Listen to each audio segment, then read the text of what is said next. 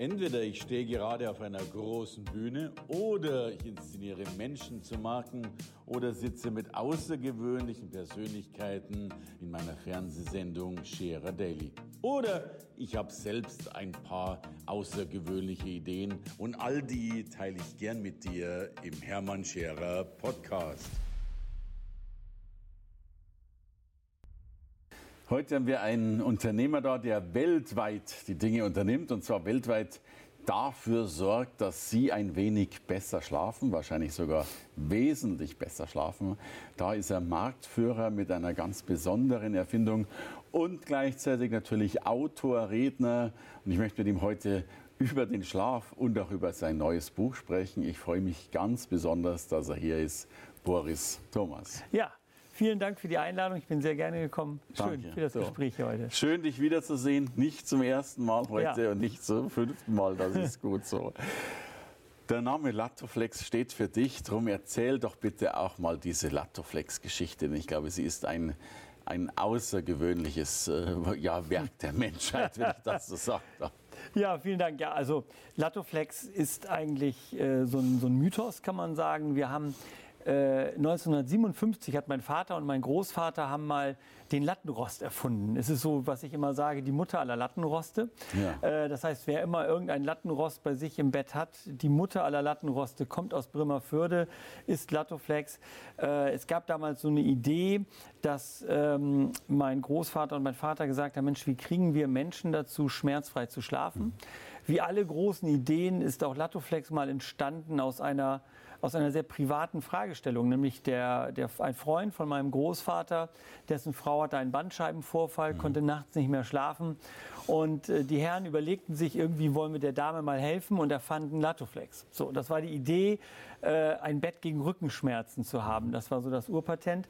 Ist dann gegen alle Widerstände von meiner Familie zu einem Marktstandard erhoben worden, muss man sagen, weltweit. Und eigentlich ist es das, was wir bis heute machen. Also in einer Welt von Einheitsprodukten und auch Einheitsmatratzen ähm, versuchen wir so ein bisschen einen Gegenpol zu setzen, der heißt, wir machen ein Produkt, das sich den Menschen anpasst und nicht umgekehrt, äh, das den Menschen in seiner Einzigartigkeit schätzt, wertschätzt und dafür sorgt, dass eben wir, dadurch, dass wir ihn respektieren, so wie er ist, dieser Mensch, ähm, dass wir damit eben dafür sorgen, dass er schmerzfrei schlafen kann und damit eben morgens erholt aufsteht und damit eben seinen Tag und seine Welt verändern kann. Und ihr seid weltweit unterwegs. Ja. Äh, das heißt, du bist äh, Geschäftsführer Inhaber und äh, ja, ein, ein, weltweites Unternehmen. Das heißt, du bist viel auf Reisen. Ja, ich bin viel auf Reisen. Ich versuche es jedes Jahr nochmal neu zu reduzieren, aber irgendwie kommt okay. es nicht dazu. Wir haben weltweit Kunden. Wir haben also äh, in Europa Kunden. Wir haben aber auch zum Beispiel in China jetzt fast 70 eigene Latoflex-Geschäfte, mhm. reine Latoflex-Geschäfte weil wir natürlich festgestellt haben, das, was uns Menschen bei aller Unterschiedlichkeit eint, ist, dass wir abends müde werden und irgendwie schlafen müssen. Okay.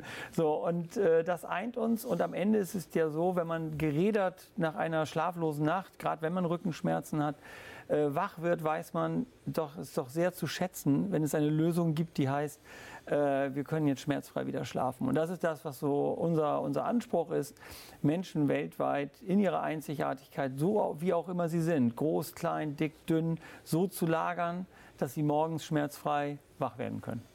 Und das scheint euch mit Erfolg zu gelingen. Das ist, wie gesagt, es ist eine kleine interessante Nische. Wir sind ja nicht so damit ein Massenanbieter wie viele andere. Wir machen nicht die Massenmatratze, aber es macht eine Menge Spaß. Wir haben sehr viele Fans weltweit. Äh, wir haben sehr viele Anhänger, die uns lieben und schätzen. Äh, einige haben also formuliert, äh, so das Apple der Matratzenindustrie. Soweit würde ich nun nicht gehen, aber wir sind da sehr speziell und ich glaube, Latoflex liebt man weil man uns auch als Familie, als, als Firma mag, unser Team mag. Und äh, das leben wir tagtäglich eigentlich aus, so diese, diese Idee, die eben ein bisschen weiter geht als nur das Produkt. Und jetzt hast du ja all diese Erfahrungen und, und, du bist ja auch, wie ich dich kennenlernen durfte, ein, ein vielgereister, nicht nur geschäftlich vielgereister Mann. Ich glaube, dass Sie ja mit, mit allen Kulturen dieser Welt aufs Tiefste auseinandergesetzt. Äh, schreibst jetzt oder hast ein Buch geschrieben, das jetzt in wenigen Tagen rauskommt. Mhm. Fang nie an aufzuhören, wenn mhm. ich es richtig im Kopf ja. habe. Campus Verlag, mhm. sehr renommierter Verlag. Was steht denn da drin in dem Buch, wenn wir es dann in äh, also, zwei Wochen kaufen können? Ja, ähm, da muss ich vielleicht so ein kleines Stück ausholen, Bitte. weil die Fragestellung war ja relativ groß. Also ich muss sagen, seit eigentlich meiner, meiner Jugend äh, bin ich fanat in eine Frage, die da heißt, was passiert eigentlich hier auf dieser Erde? Was ist Leben? Was treibt uns Menschen an? Was bewegt Menschen? Was motiviert sie? Und ähm, ich habe dann auch bei Latoflex haben wir über die letzten 20, 25 Jahre eine sehr eigene Kultur, ich sage jetzt auch mal teilweise ausprobiert. Wir haben neue Dinge in der Führung ausprobiert, wir haben neue Dinge ausprobiert in, in, in, in dem, wie unser Team zusammenarbeitet. Und was ich festgestellt habe, ist über all die Jahre, dass das eben nicht nur für Latoflex spannend ist, mhm. sondern auch für viele andere Menschen. Und so habe ich dann über die Jahre immer wieder Einladungen bekommen. Sag mal, Boris, komm doch mal, erzähl mal, was macht ihr da bei Latoflex? Mhm. Was macht ihr anders? Was habt ihr ausprobiert? Du hast es eben erwähnt, ich habe auch, ich war in Zen-Klöstern, ich habe Meditationssachen ausprobiert, ich habe sehr viele Dinge ausprobiert und versucht, sie zu integrieren in unser Leben, in mein Leben. Und das Spannende war über all die Jahre, das fing mal an, so dass Leute sagten, erzähl doch mal so ein bisschen, wie macht ihr das mit der Motivation und wie geht das so und wie geht das mit Führung und so. Und das verdichtete sich über die letzten Jahre immer mehr auf einen Punkt und der hieß, das, was uns wirklich interessiert ist, wie gehe ich eigentlich mit Krise um? Wie gehen wir Menschen mit Krise um? Und ich glaube, dass wir in unserer Gesellschaft, das war so das, was ich erfahren habe in den letzten Jahren, zunehmend fast eine Paranoia gehabt haben gegen Krise. Wenn man sich die sozialen Netzwerke anguckt, wenn man sich Instagram anguckt, so ist es fast ein Erfolgshype. Jeder sieht gut aus. Ja. Also ich habe immer so gesagt, ich habe es oft erlebt, dann saß ich sonntags nachmittags arbeiten dann an meinem Schreibtisch, guckte in das trübe Regenwetter Norddeutschlands und guckte so auf Instagram und sah eigentlich den Rest der Menschheit eigentlich nur auf Barbados mit Bikini-Mädchen, Sonnenschein. Sonnenschein. alles lief super. Ja. Äh, keiner arbeitete und war Millionär. Ja. So. Und ich glaube, dass es eine gefährliche Illusion ist. Ja. Ich glaube, das macht Menschen fertig. Ich glaube, wir ignorieren unsere Angst vor der Krise.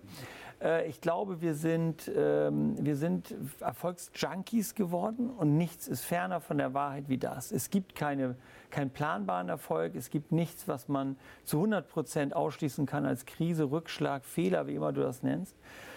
So, und ich glaube zutiefst daran, dass wir aufgefordert sind, neu auf Krise zu gucken. Ich bei Latoflex habe über die letzten 25 Jahre so viel tiefe Krisen mit Ich bin so oft in die Knie gegangen und habe gesagt, verdammter Mist, wieso? Wir haben so gut geplant. Das, alleine das letzte Jahr, 2018, ist komplett ungeplant gelaufen. Und zwar nicht positiv, äh, positiv gelaufen. Wir haben so tolle Pläne gehabt. Mhm. Und es hat nicht funktioniert. So, und jetzt kommt die entscheidende Frage. Wenn ich als Führungskraft den Weihnachtsmann spielen kann, ist das ja ganz nett. Wenn ich aus dem Vollen schöpfen kann, Weihnachtsgeschenke verteile, tolle Partys feiern kann. Die Frage, die ich mich doch stellen muss, ist, ähm, was passiert, wenn es kracht und die Erde bebt? So, und darüber handelt mein Buch. Ähm, weil ich glaube, das fand der Campus Verlag auch spannend, neben all den Erfolgsratgebern, ja. sieben Schritte und ich werde Millionär über Nacht und all diese ganzen Geschichten, einfach mal ein Buch über die Wahrheit zu schreiben. Dass Unternehmer, das Unternehmen, dass Führungskräfte tagtäglich erleben dürfen, mhm. dass sie zwar ganz toll geplant haben, aber das Leben andere Regeln hat. Und dann zu entscheiden, wie gehe ich damit um? Gerate ich in Panik? Mhm. Gerate ich in Erstarrung? Leugne ich, was da passiert? Gerade jetzt im Rahmen der Digitalisierung, ganze Branchen werden umgewälzt. Ja. Und so sind Menschen auf mich zugekommen und gesagt, sag mal, Boris, erzähl doch mal, was machst du denn, wenn die Erde bebt? Was machst du, wenn es schlecht läuft. Und vielleicht letzter Satz dazu, und das war so eine meiner Haupterkenntnisse, die ich dann hatte, wenn ich mit Menschen darüber gesprochen habe. Wir haben tolle Universitäten. Leute studieren BWL, Marketing, alles Mögliche. Niemand hat je auf einer Universität gelernt, wie führe ich ein Kündigungsgespräch. Und früher oder später muss ich mal sowas tun. Das ist unangenehm, das ist nicht toll, da reißt sich niemand drum. Aber wie geht das? Wie, wie führe ich ein Kündigungsgespräch? Mit Anstand und mit Würde und mit Wertschätzung. Und ich muss es manchmal tun. Aber niemand ist da, der es lernt. Hm. Wir lernen alles Mögliche. Wir lernen Businesspläne aufzustellen. Wir lernen Bilanzen zu lesen. Wir lernen Kennzahlen auszurechnen. Aber wenn es schief geht, gerade im menschlichen Bereich, wie rede ich dann mit jemandem, wenn es mal nicht so toll läuft? So. Und ich glaube, das hat viel mit Führung einem selbst zu tun. Und darüber handelt am Ende mein Buch. In sieben, ich habe versucht, so in sieben komprimierten Aspekten Gedanken zu teilen, die ich gewinnen durfte über all die Jahrzehnte, nämlich was macht Menschen so viel Angst vor der Krise und wie gehe ich damit um? Das ist es. Fang nie an aufzuhören. Also schon mal die, die echte Wahrheit. Die, die echte die, Wahrheit, genau, genau. Und wahrscheinlich brauchen wir ja Krisen sowieso. Das alte Sprichwort, China, Krise und Chance ja. ist das Gleiche. Äh, meine These ist, wir können nur wachsen, wenn wir Krisen oder ich nenne es dann gern Chaos erleben. Mhm. Also es braucht wohl auch diesen großen Druck, um Veränderung ja. herbeizuführen. Also bin ich komplett bei dir und ich glaube, das ist so mein Appell auch, mal ein bisschen entspannter wieder darauf zu gucken, wie die Welt wirklich ist. Und mir hat mal jemand gesagt, Mensch, nach so einem Vortrag kam jemand zu mir und sagte, Mensch Boris, wäre es nicht schön, wenn wir einfach alle Krisen eliminieren könnten und wir hätten ein krisenfreies Leben? Und da habe ich gesagt, das wäre kein Paradies, das wäre die Hölle. Das wäre eine Hölle von Stillstand, ja. Das wäre eine, eine Hölle ohne Wachstum. Das wäre eine Hölle, ohne dass wir jemals erfahren dürften, wie groß unser Potenzial wirklich ist. Weil wer von uns ist bereit, eine Grenze zu überschreiten, wenn er nicht vom Leben geschubst, geschubst. wird, manchmal auch in den Hintern getreten ja. wird. Und ich glaube, wenn wir zurückblicken, müssen wir ganz ehrlich sein. Wenn wir beide unser Leben anschauen würden, würden wir doch ganz klar sagen, wir beide wären ja nicht da, wo wir heute sind und wir wären nie die, die wir jetzt sind, mit ja. all unseren Fähigkeiten, ja. wenn das Leben nicht von Zeit zu Zeit uns mal ein bisschen geschubst hätte. Ja, ja, und so. auch manchmal öfter. Ja, und, oder, ja, oder, fest, oder fester. Ja, oder auch fester. Ja, ja. Manchmal wollen wir ja nicht hören, dann schubst das Leben auch schon mal fester. Und darum geht es mir eigentlich, ein bisschen entspannter zu sehen. Und vielleicht der zweite Aspekt von meinem Buch ist auch, meine These ist, kulturbildend für ein Team, für eine Firma ist immer dein Verhalten als Führungskraft in der Krise. Nicht in den guten Zeiten. In den guten, du kannst Partys feiern, du kannst Weihnachtsfeste organisieren, du ja. kannst alles machen. Du kannst Prämien verteilen, als wenn es keinen Morgen gibt. In dem Moment, wo du in der Krise, in dem Fehler, in dem Rückschlag falsch reagierst, und falsch bedeutet, nicht professionell damit umzugehen, aus der Haut zu fahren, nicht mehr, nicht mehr in seiner eigenen Kraft zu bleiben, vielleicht Menschen auch zu beschuldigen, über alle Stränge zu gehen. Das hat ganz viele Aspekte, die das falsch reagieren. Ich glaube, damit zerstörst du mehr in einer Firmenkultur, als du durch Kickertische mhm.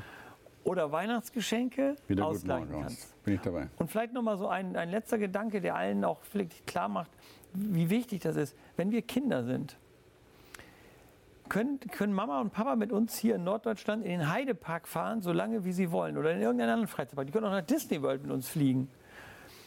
In dem Moment, wo ich sitzen bleibe in der Schule mhm. oder mit einer Sechs nach Hause komme oder die Versetzung bedroht ist mit einem blauen Brief, mhm. wie meine Eltern da reagieren, entscheidet alles, mhm.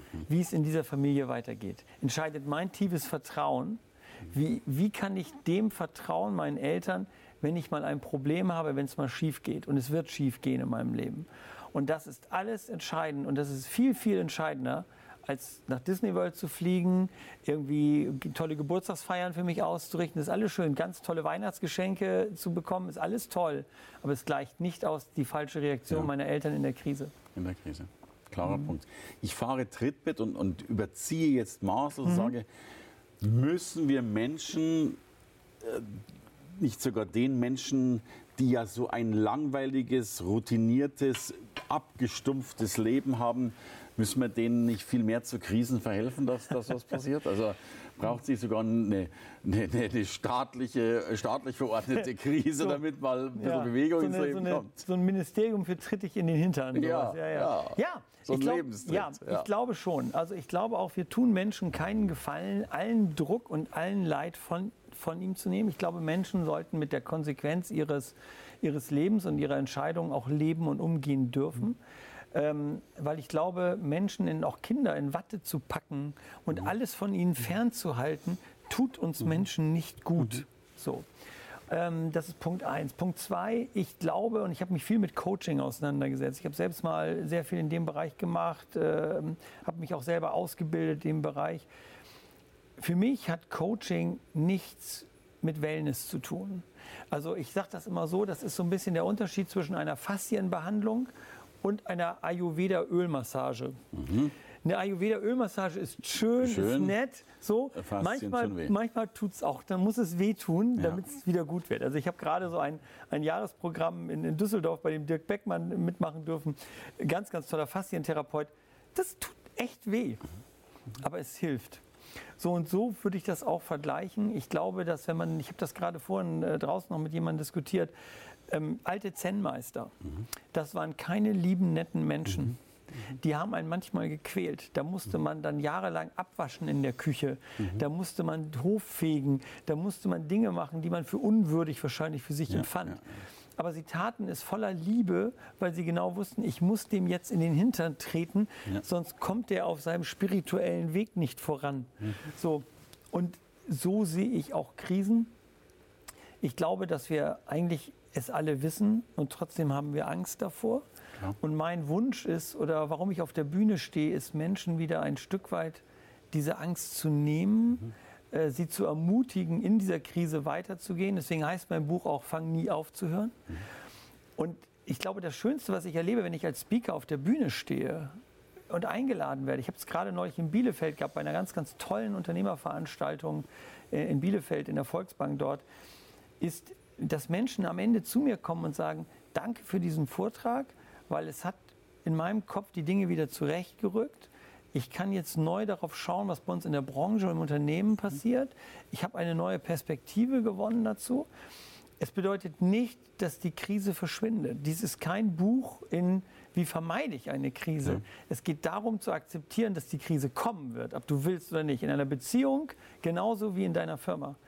Aber was machst du dann? Und dafür versuche ich in meinem Buch und auch als Redner Leuten Ideen zu geben, indem ich auch offen über Ängste rede.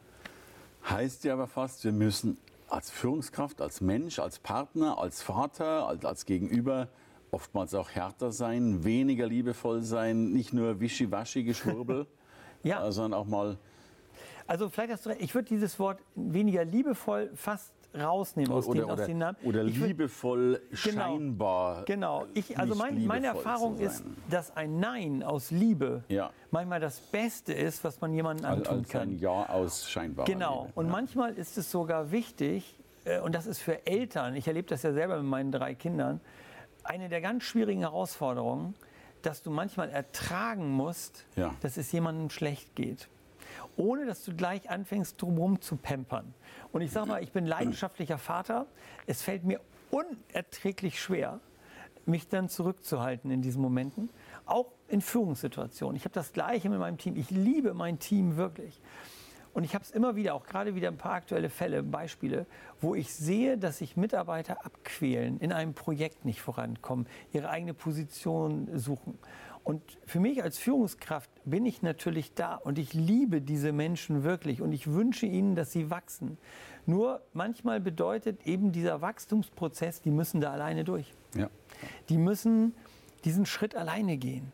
Die müssen die Chance haben, sich am eigenen Schopf aus dem Sumpf zu ziehen. Weil ich glaube, Selbstbewusstsein entsteht, wenn ich mich aus eigener Kraft aus etwas befreie und nicht jedes Mal nach Mama und Papa schreie und sie sofort da sind mit dem Gehalt, mit dem Scheck, mit dem, mit, wir regeln das schon, alles nicht so schlimm, macht dir keine Sorgen. Wir müssen aushalten, dass Menschen manchmal traurig sind. Dann dürfen die das auch und ihnen den Raum dafür geben, dass es sein darf, ohne die Angst davor zu haben, das nicht aushalten zu können, weil wir es vielleicht selber nicht aushalten können. Und das ist, glaube ich, der wichtigste Punkt, auch in meinem Buch weiterzugehen, nicht aufzugeben, aber es manchmal auch auszuhalten, dass es doof ist. Und ich glaube, damit machen wir Menschen zu dem, was ich selbstwirksamkeitsüberzeugt nenne, also dass du wirksam bist, es selbst geschafft hast und am Schluss noch die Überzeugung dafür bekommst, äh, dass du es kannst. Ja. Und ich glaube, damit werden Menschen groß und du bist einer, der Menschen groß macht. Ich sage ein großartiges Dankeschön für Herzlichen großartige Dank. Worte und für dieses ja. Gespräch. Danke, dass du da warst. Ich danke Boris. dir. War ein tolles Gespräch. Vielen, vielen Dank. Dank dir. Gerne.